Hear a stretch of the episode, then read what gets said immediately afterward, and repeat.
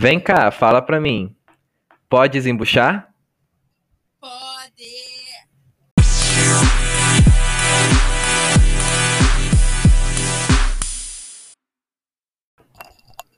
Bom dia, boa tarde, boa noite, quando você estiver escutando esse podcast. Eu sou o Guilherme e eu estou aqui com a Nicole. Tudo bem, Nicole? Oi! Oi, tudo bem? E hoje, no nosso podcast, o tema vai ser a diversidade.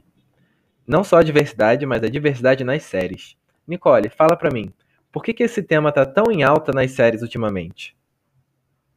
Então, Guilherme, a diversidade ela traz uma exposição de pessoas, culturas, tradições e práticas diferentes das nossas. Sendo assim, a gente tem contato com uma vida diferente e fornece uma nova perspectiva a nós.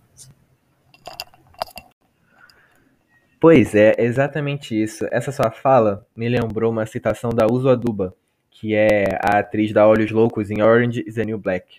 E ela fala assim: A gente precisa abrir espaço para vozes que ainda não foram ouvidas e para histórias que ainda não foram contadas. E eu acho que é exatamente isso, né? Historicamente, a gente tem na televisão sendo representada a história de pessoas brancas, hétero, cis, ricas. Essa problemática é muito antiga e ela foi é, alvo de protestos durante muito tempo. Mas esses protestos, eles eram feitos porque as minorias consideravam que elas tinham seus direitos perdidos, porque elas não eram representadas da forma adequada nas televisões. Porque se a gente pensar de um jeito que a televisão antigamente representava a união da família, era o momento em que as pessoas sentavam na sala, estavam juntas, conversando depois de jantar, e era um momento em que elas tinham para si. Imagina estar nesse momento, olhar para aquela TV e ver representada uma história que não é sua. Isso é muito complicado. O que, que você acha, Nicole? Isso. Isso me fez lembrar a série O Maluco no Pedaço, que foi a primeira série estrelada por pessoas negras em uma família negra e que a principal assunto da série era a história dessa família, onde começaram a ser representadas famílias que sentavam na sala e eram compostas por pessoas negras.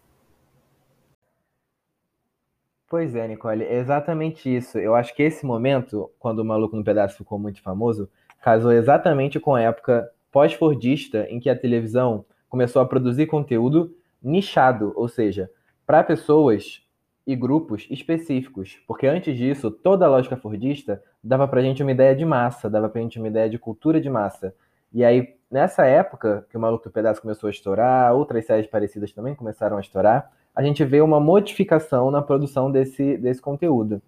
E aí isso avançou né, até hoje em dia. Hoje em dia, o que, que as séries têm feito para mostrar essa diversidade, colocar isso na, na tela?